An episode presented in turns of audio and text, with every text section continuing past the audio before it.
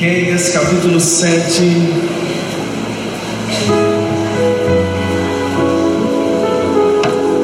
Isso, se você puder, coloca de pé no seu lugar, Miqueias capítulo 7.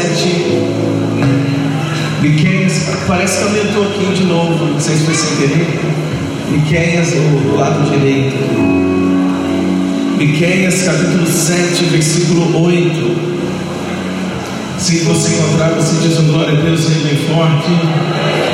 Miqueias capítulo 7, verso 8. Meu Deus. A palavra do Senhor diz assim: antes de ler, o tema da mensagem essa noite é Deus me levanta melhor do que eu sou. Levanta a mão direita, segura a na esquerda, levanta a mão direita e declara comigo: levanta, Ele me levanta.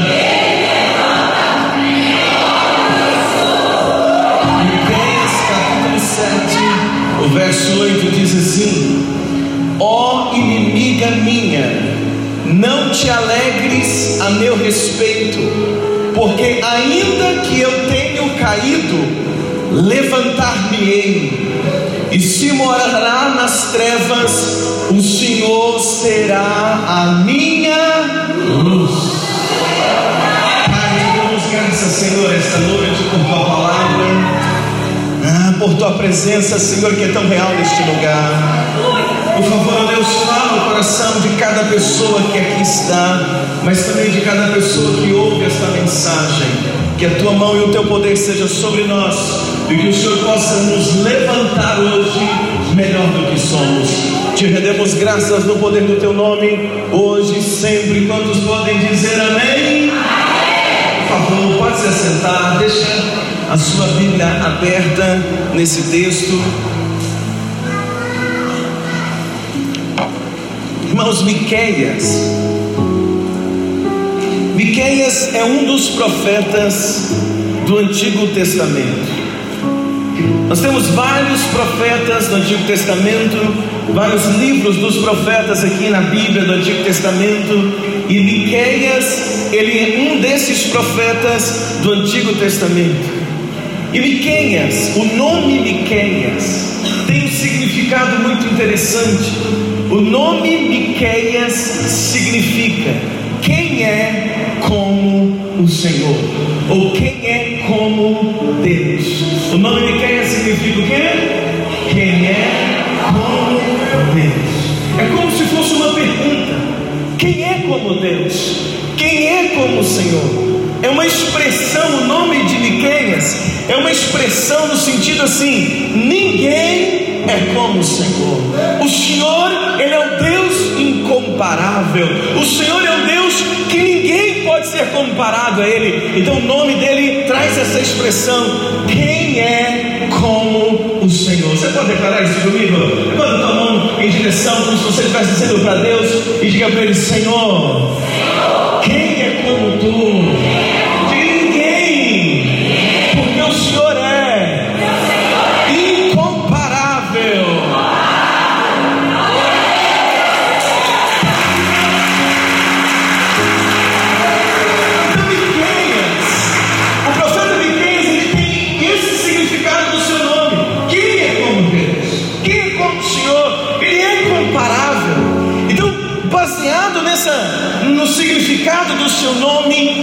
experiência que Miqueias tem com Deus, Miqueias então ele escreve o versículo 8.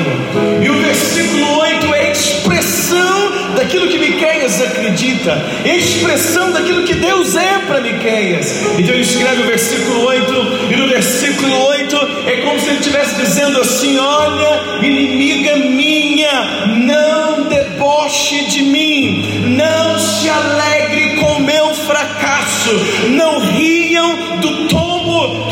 tomei, porque ainda que eu caia, ou ainda que eu esteja caído, o Senhor me levantará.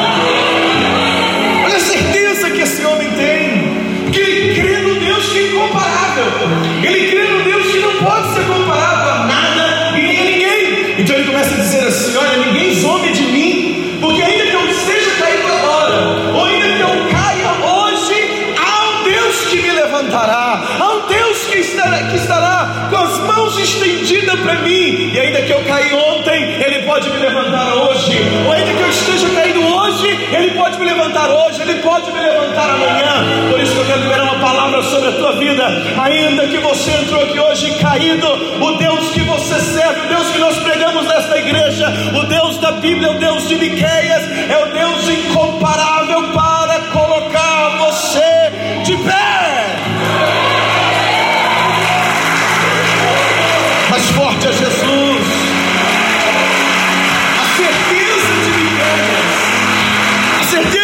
que esse homem tem é de que ele não seria abandonado por Deus. A convicção dele, escuta isso, a convicção dele, interessante, o pastor Edward falou um pouco disso no louvor, a convicção de Miqueias é que ainda que ele caísse, o Deus que ele servia o colocaria de pé. Amém, amém, irmãos? Tem gente que nós andamos com eles, mas se você errar, você está frito. Tem pessoas que você anda junto, mas se você cometer um erro, ainda que sem querer, você está frito, já era. Ele não vai te dar uma outra chance.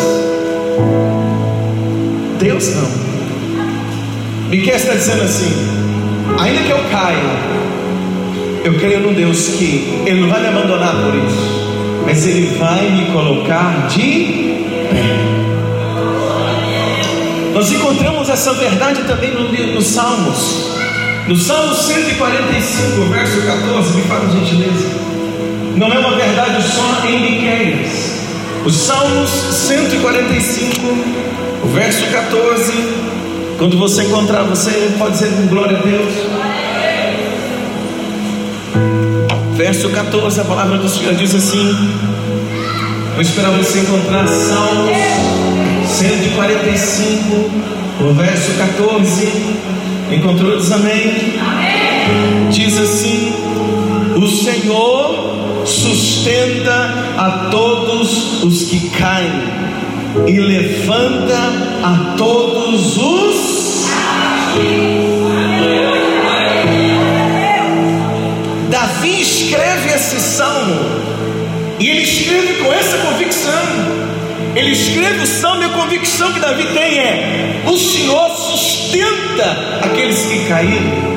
Não é que Deus sustenta eles caídos, é que quando você cai, Ele te sustenta. O entendimento que eu tenho é como se eu estivesse andando aqui e fosse cair embaixo e alguém viesse antes de eu bater no chão e me sustenta, me segura. O salmista está dizendo assim: Ele sustenta aquele que cai e Ele aquele que está abatido. Quando Davi escreve isso, é interessante porque Davi já tinha vivido essa experiência com Deus. Davi já tinha vivido a experiência de estar abatido. Davi já tinha vivido a experiência de ser perseguido. Já Davi, ele já tinha vivido a experiência de ter caído no erro, de ter caído no pecado. E foi em tempos assim na vida de Davi. Foi em tempos quando Davi escorregou, quando Davi caiu, quando Davi errou. Foi em tempos assim que Deus sustentou a vida de Davi e depois levantou Davi melhor do que ele era. A Bíblia nos conta sobre Pedro. Nos fala sobre quem? Pedro. Andou com Jesus cerca de três anos. E quando foi aproximando os últimos dias, o dia da crucificação do Senhor Jesus, eles já haviam prendido Jesus, eles haviam pego Jesus ali no jardim do Getsemane, quando os soldados pegaram Jesus, levaram Jesus, Judas entrega Jesus para os soldados. Instantes depois, Jesus está para ser condenado. Pedro está próximo de Jesus. E ali o que acontece, querido, que uma das pessoas olham para Pedro no meio daquela, daquela situação e ela diz algo para Pedro. E Pedro, movido pelo medo, acredito eu, Pedro escorrega e dá uma palavra, dá uma resposta que não era a resposta correta. Quando Pedro está próximo ali, ele está vendo toda aquela situação, prenderam Jesus, Jesus será condenado, e alguém vira para Pedro e diz: Olha, você é um deles. Você é discípulo desse Jesus, você anda com Jesus, você fala como Jesus. Quando disseram isso para Pedro, Pedro com medo de dizer assim, verdade, eu sou um discípulo, e eles então falaram assim, então você também vai junto? Então quando disseram, olha, você é um deles, eu conheço, eu já te vi com Jesus. Pedro olha e responde assim: não, eu não sou discípulo dele, ó, oh, eu nunca vi Jesus antes. Lucas 22, vamos ver isso. Lucas capítulo 22 versículo 57, rapidinho. Lucas 22, versículo 54. Quando você encontrar, diz amém. Quem estiver do lado sem a Bíblia, convida a pessoa para ler junto com você. Lucas capítulo 22, o versículo 54 até o versículo 57. Encontraram? Posso ler? Diz assim: Então, prendendo-o, o levaram e o meteram na casa do sumo sacerdote, e Pedro seguia-o de longe. E havendo-se acendido fogo no meio do pátio, estando todos sentados, assentou-se Pedro entre eles. E como certa criada, vendo-o estar assentado no fogo, colocou os olhos nele e disse: Este também estava com ele. Porém, Pedro negou, dizendo: Mulher, eu não o conheço. Pedro aqui ele é vencido pelo medo. Presta atenção que eu vou pregar essa noite, irmãos. Presta atenção. Pedro ele é vencido pelo medo. E por causa do medo, naquele momento, Pedro ele acaba negando Jesus.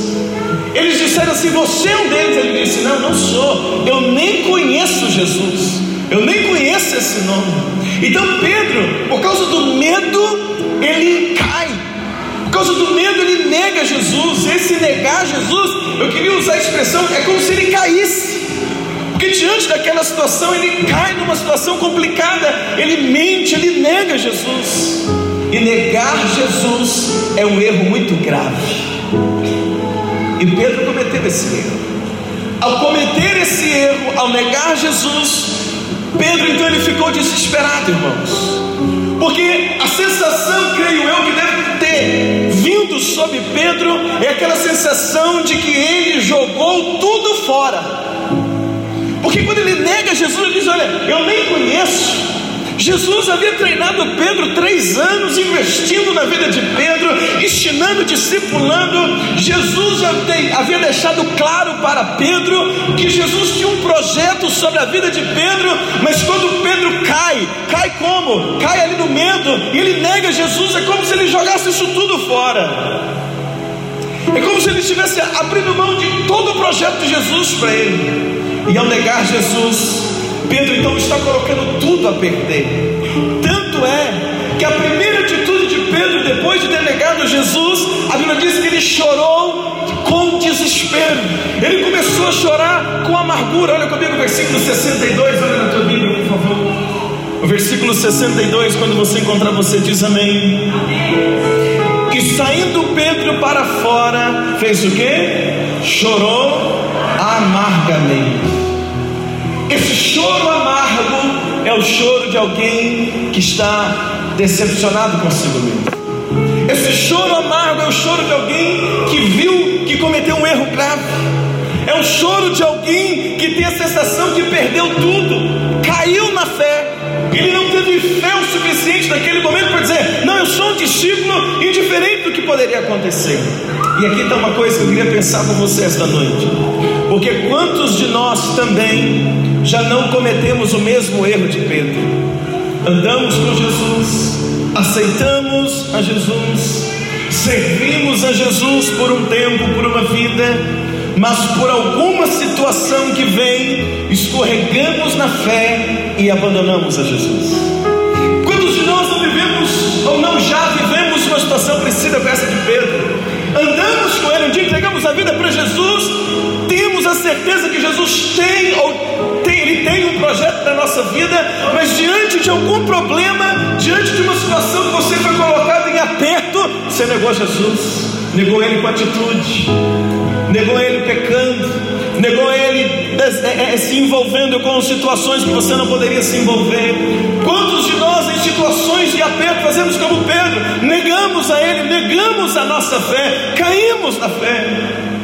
Às vezes, quem sabe você, com medo de perder uma amizade, escuta isso, com medo de perder a amizade, com medo de perder um amigo que você gostava ou gosta, uma amiga, uma amizade que você tem desde criança, com medo de perder a amizade, você, por causa disso, abandonou Jesus.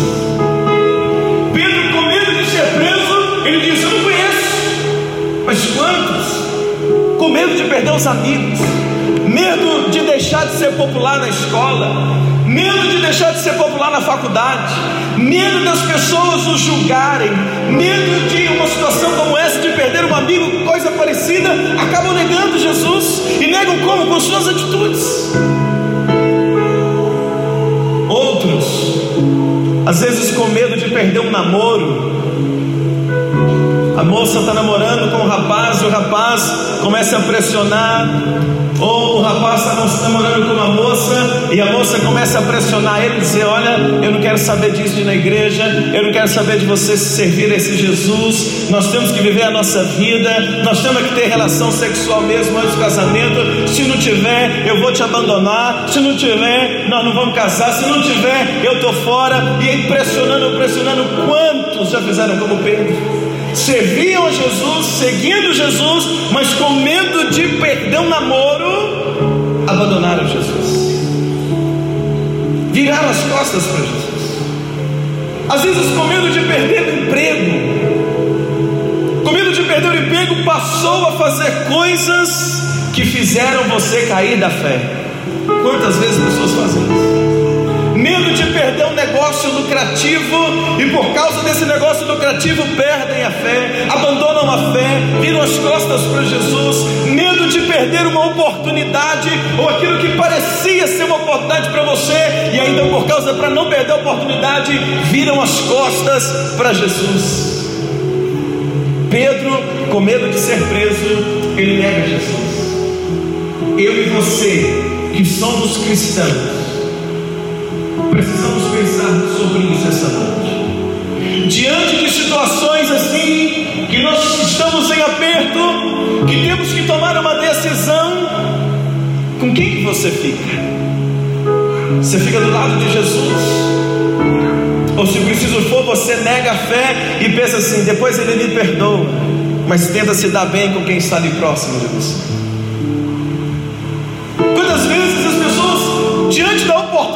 De satisfazer a carne, diante da oportunidade de satisfazer o desejo, o desejo da carne, perdem a fé, caem na fé, abrem mão da fé, viram as costas para Jesus. Pedro andava com Jesus, Pedro conhecia Jesus, ele amava Jesus, mas diante daquela situação, quando o medo bateu no coração dele, ele disse: Não, eu não conheço esse Jesus, eu não conheço ele. E não foi uma vez que ele fez isso. Foram quantas? Três vezes. Em seguida, três vezes, o medo parece falar mais forte no coração de Pedro.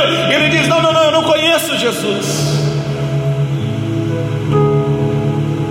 Se houver uma perseguição no Brasil e disserem e colocarem eu e você na parede e dizer que você ou nega Jesus ou morre, o que nós faríamos? Pedro ele diz: Eu não conheço Jesus por causa do medo. Irmãos, e não foi falta de aviso, porque Jesus já tinha avisado para Pedro. Jesus falou para Pedro: Pedro, antes que o galo cante, você vai me negar três vezes. Jesus já falou para ele, Jesus tinha alertado Pedro, mas Pedro, ele não resistiu e ele cai naquela situação, dizendo: Não conheço Jesus. Quando isso aconteceu, irmãos, Pedro chora amargamente, passa alguns dias e a Bíblia diz que Pedro vai pescar. Pedro está pescando junto com os outros discípulos e já havia negado Jesus. E depois desse momento, então, ele vai pescar junto com os outros discípulos. Jesus foi colocado dentro do sepulcro, morto. A Bíblia diz que no terceiro dia ele ressuscitou. E quando Pedro está pescando, quem é que aparece? A Bíblia diz que Jesus apareceu com uma palavra para Pedro. E eu, a expectativa do meu coração hoje é: porque talvez você caiu no pecado, talvez você escorregou na fé, talvez você virou as costas para Jesus em algum momento, mas hoje você está neste lugar, Jesus está aqui também, e Jesus tem uma palavra para dar para você, assim como ele deu uma palavra para Pedro.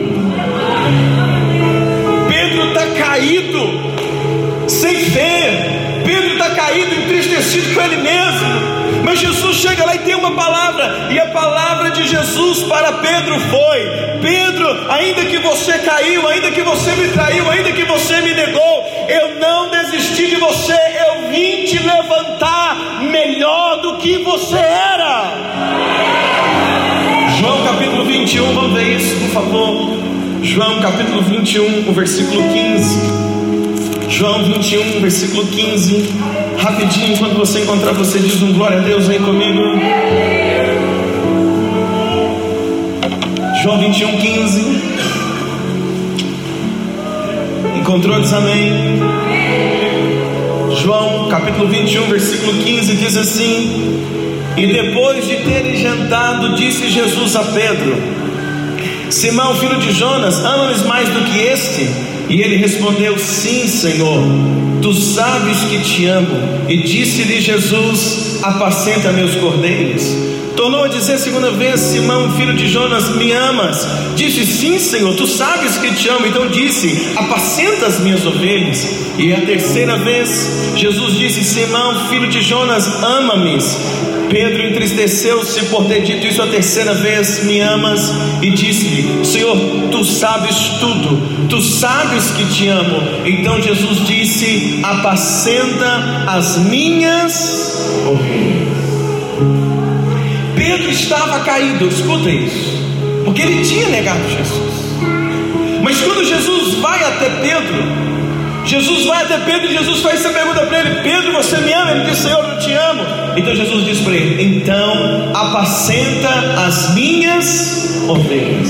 Jesus está dizendo para ele: Pedro, eu vim hoje te levantar melhor do que você era. Ele vai dizer assim: Olha, Pedro, você me negou, mas você era pescador de homens, mas hoje eu estou levantando você pastorear as minhas ovelhas. Ele está dizendo assim: Pedro, estou levantando você para cumprir o propósito que eu tenho na sua vida. Eu te levanto melhor do que você é. Isso traz uma expectativa para o meu coração. Porque ainda que você está aqui esta noite tenha caído na sua caminhada, tenha caído na fé, hoje Jesus pode te levantar melhor do que você era. Hoje Ele pode levantar você para você nunca mais cometer o mesmo erro que você cometeu. Ele pode levantar você e usar você muito mais do que ele usou no passado. Você crê? Diz amém comigo, irmão? Pedro, até aqui, ele, tinha, ele havia tido algumas poucas experiências. Ele tinha andado sobre as águas, mas depois afundou. Experiências com Jesus. Um dia Jesus enviou em dois a dois, eles foram. Pedro foi, e quando Pedro voltou, falou com Jesus: Jesus, olha que, que interessante, no teu nome os demônios nos submetem. Ele havia vivido algumas experiências, mas quando Jesus diz para ele: Pedro, apacenta as minhas ovelhas, a Bíblia começa a dizer no livro de Atos que Pedro, então, depois disso, ele levanta fortalecido e ele prega. A primeira mensagem dele, 3 mil pessoas se convertem. Ele prega de novo, 5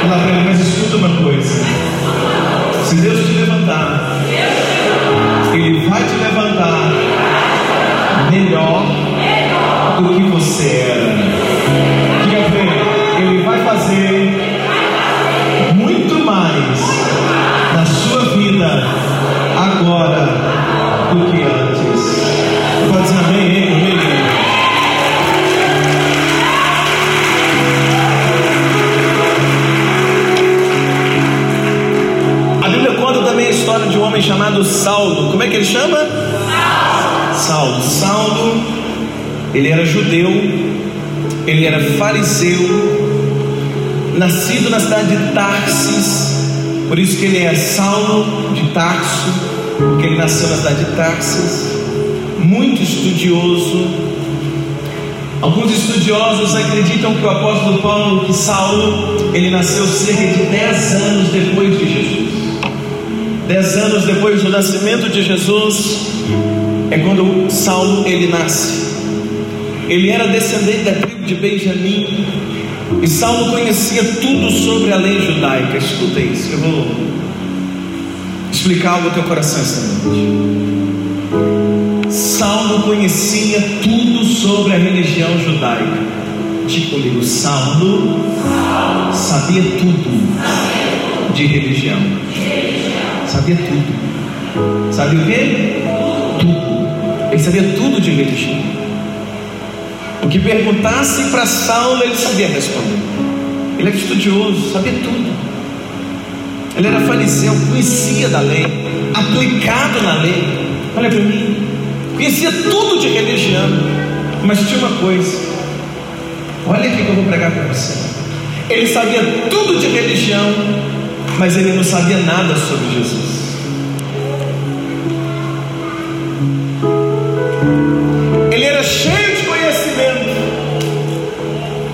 Você está aqui hoje assim. Ele era cheio de conhecimento sobre religião, sabia tudo, tudo sobre religião, estudado, inteligente, sabia tudo. Também tinha cidadania, era como também possuía a cidadania romana, sabia de tudo, homem muito, muito inteligente, muito culto, muito estudioso, sabe tudo de religião, mas não sabia nada de Jesus. Quando surgem os cristãos, presta atenção, irmão. O que, que Saulo faz? Ele começou a perseguir esses cristãos, porque ele sabia tudo de religião, mas não conhecia nada de Jesus. Então ele começa a perseguir os cristãos, e a vontade que Saulo tinha era de colocar os cristãos na cadeia. Está lá depois você lê no livro de Atos. Saulo ele tinha vontade de matar os cristãos.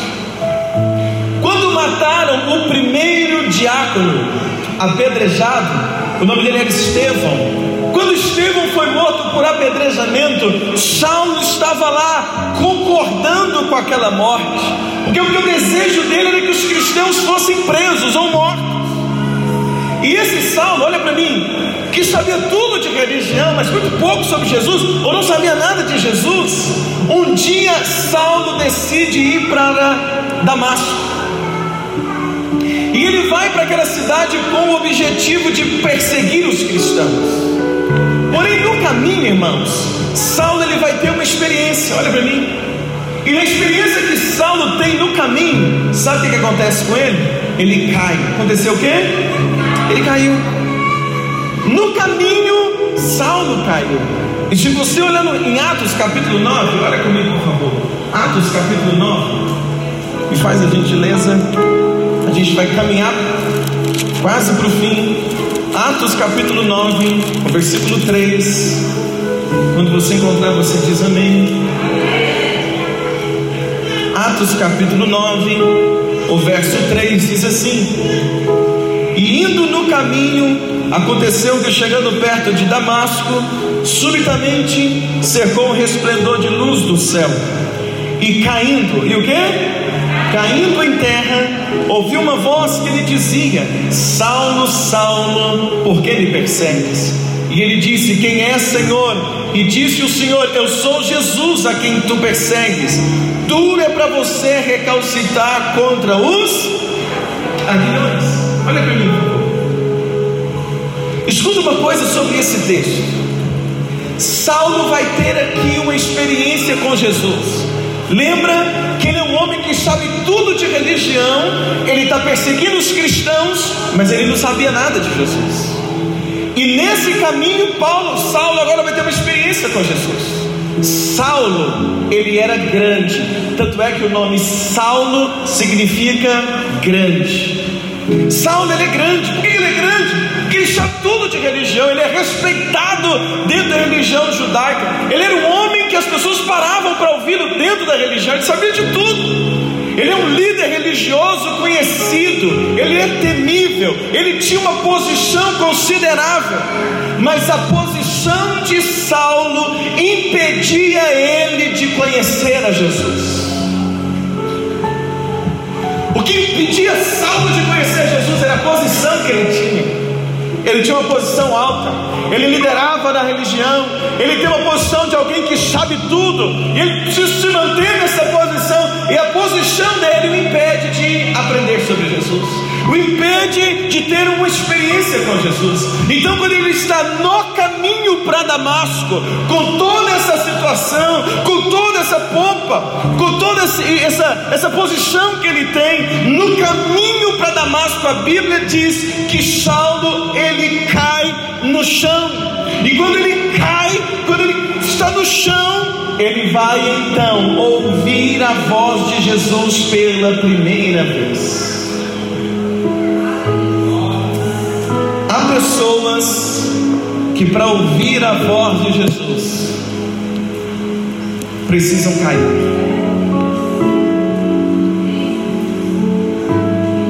Ele sabe de tudo, mas ele só ouve a voz de Jesus a primeira vez no dia que ele caiu no chão. Tem gente que ele sabe de tudo, mas não sabe de Jesus. Ele sabe o que falaram para ele. Ele sabe o que leu em algum lugar aí, mas ele não sabe porque não teve uma experiência. Você só vai conhecer de mim se você andar comigo. Eu só vou conhecer de você se eu andar com você. Se eu ter uma relação mais próxima com você.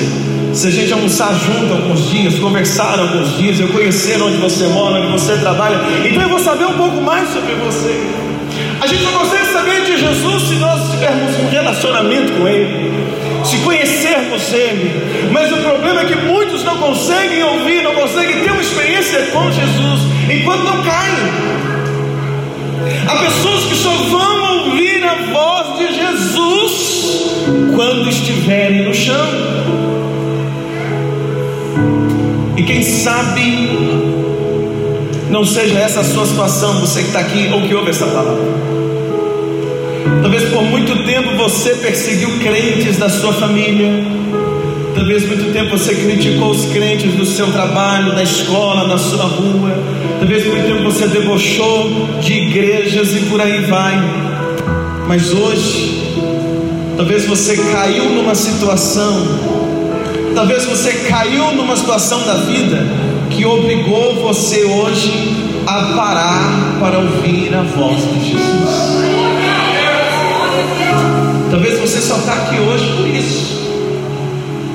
Quantas vezes você talvez na caminhada disse, eu nunca vou numa igreja, não quero saber disso nunca, eu não preciso, eu não vou, não vou, porém a vida, o caminho da vida, te colocou numa situação que você não viu outra escapatória a não ser parar para ouvir a voz de Jesus.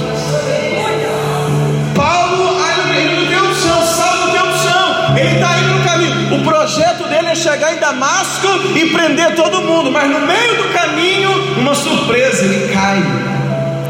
A vida é cheia de surpresas.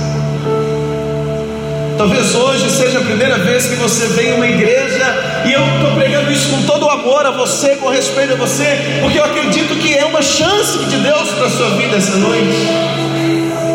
Mas talvez você só entrou na igreja quando você caiu numa situação perdeu alguém que você amava, por exemplo. Perdeu alguém que você amava tanto, mas de repente você perdeu essa pessoa. E aí você se viu tão deprimido, tão abandonado, que teve que parar para ouvir a voz de Jesus. Talvez você perdeu um emprego que te dava segurança, um emprego que te colocava numa posição de segurança mas de repente você perdeu esse emprego, perdeu essa situação, se encontrou numa situação difícil e agora você não teve outra alternativa a não ser parar para ouvir a voz de Jesus. Talvez você perdeu a saúde, perdeu a saúde, se encontrou numa situação difícil no que diz respeito à saúde e agora, por causa disso, você parou para ouvir a voz de Jesus. Você perdeu a graça da vida, a vida para você já não tem mais sentido, perdeu o sabor da vida, perdeu a graça de viver, está numa depressão profunda, e talvez por causa disso você parou para ouvir a voz de Jesus. Quantas pessoas, enquanto tudo vai bem, elas falam: Eu nunca vou numa igreja, mas aí no meio do caminho, no meio do caminho para Damasco, acabam caindo, e quando caem, é quando conseguem ouvir a voz de Jesus. Quando Saulo caiu, Jesus disse para ele: Saulo, Saulo, eu sou Jesus a quem tu persegues.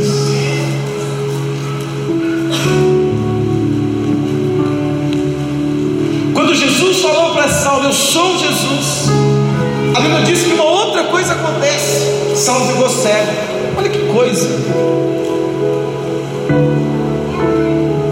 Saulo ficou cego. E além então de ter caído, ele não consegue enxergar. Diz a Bíblia, depois você lê na tua casa Atos 9. Além de cego, ele caído. Então que a Bíblia diz que naquele momento ele não conseguia se levantar e ele não conseguia enxergar. Então alguém pegou Saulo e levou Saulo para a casa de Judas. E a Bíblia dá até o endereço da rua, rua direita. Diz em Atos 9. Ele vai para a rua chamada direita da casa de Judas, e na casa de Judas ele continua caído e sem enxergar, cego. Porém, o desejo de Deus não é ninguém fique caído. O desejo de Deus não é que você permaneça caído. O desejo de Deus não é que Saulo continuasse caído. Saulo caiu e Jesus falou aos ouvidos de, de Saulo, mas Jesus iria fazer algo tremendo na vida dele, porque o desejo do Senhor não é que eu e você permaneçamos caídos. E o desejo de Deus é levantar você e levantar você melhor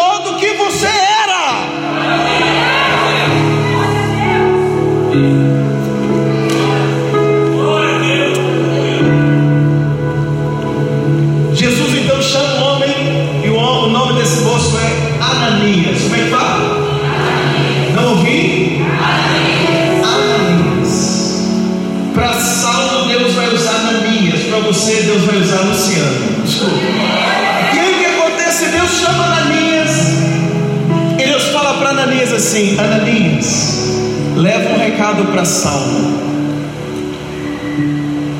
Diz uma coisa para Saulo. Saulo está caído.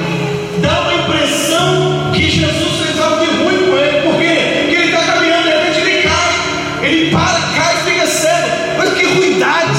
Mas não era. Jesus parou Saulo porque ele tinha algo muito grande para fazer na vida de Saulo. E ele precisava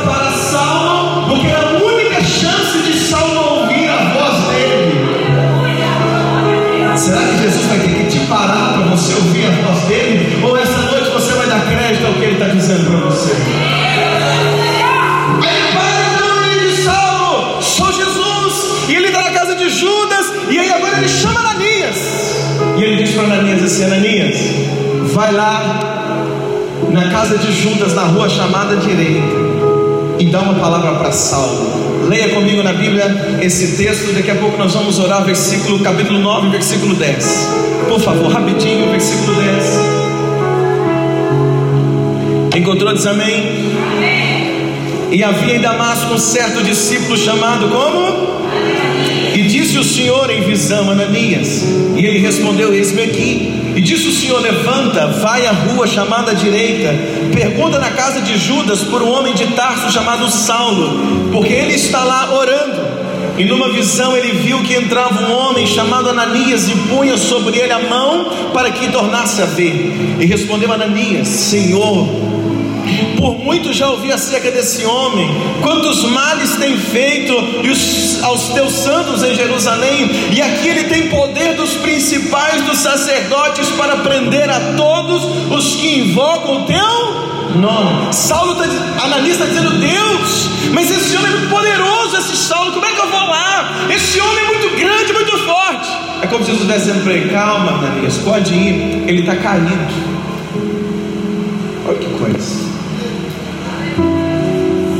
Parei ele, Ananias, pode ir lá, que ele vai te ouvir.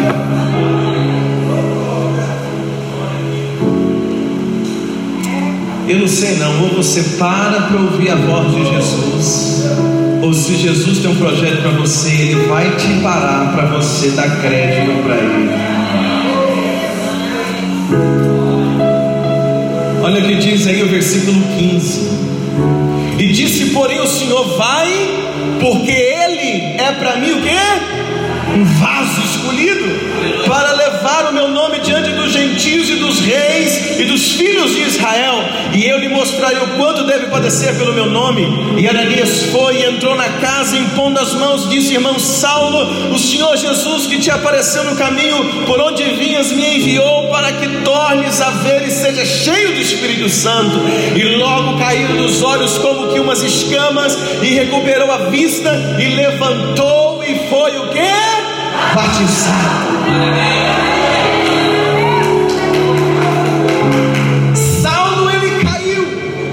Caminho. Mas quando Deus, quando Jesus leva Ananias na casa de, de, Judas, e Ananias estende a mão para Saulo, e Saulo é levantado, ou seja, quando ele é levantado por Deus, ele foi levantado como um vaso escolhido por Deus, ou seja, ele levantou melhor do que ele era antes de cair. Você está entendendo o que eu estou pregando para você esta noite, meu irmão? No livro de Ageu, a Bíblia diz que a glória da segunda casa é maior do que a primeira. E hoje eu quero fechar a mensagem com um apelo. Eu vou fechar a mensagem, eu quero fechar com um apelo para você. Me ouça. Você que conhece Jesus como Pedro conhecia, mas que por algum erro você caiu no pecado, por algum momento você vacilou e se sente caído, hoje é o dia que Jesus pode te levantar melhor do que você era. Olha para mim, me dá cinco minutos eu termino a mensagem. Se você seguia Jesus, você era cristão, mas se você caiu na, caiu na fé, escorregou como Pedro, quando foi pressionado, eu quero dizer que hoje, se você quiser e se você deixar, Jesus pode te levantar melhor do que você é. Agora, escuta uma coisa também. Se você estava como Paulo, como Saulo, melhor dizendo, e se você caminhando, sabia de tantas coisas, sabe sobre tantas religiões, talvez já até frequentou outras religiões, sabe sobre tantas coisas, mas nunca, nunca parou para ter uma experiência para ouvir a voz de Jesus. Ou você é como aquele daqueles que queriam, ou tentou já perseguir tantos cristãos, ou dizia no seu coração que nunca iria servir ao Senhor, mas hoje você está aqui parado, ouvindo a voz de Jesus, eu quero te dizer que, ainda que você tenha caído por alguma situação da sua vida, ainda que algumas coisas da sua vida pararam, travaram, hoje, se você acreditar, Jesus pode te levantar melhor do que você é.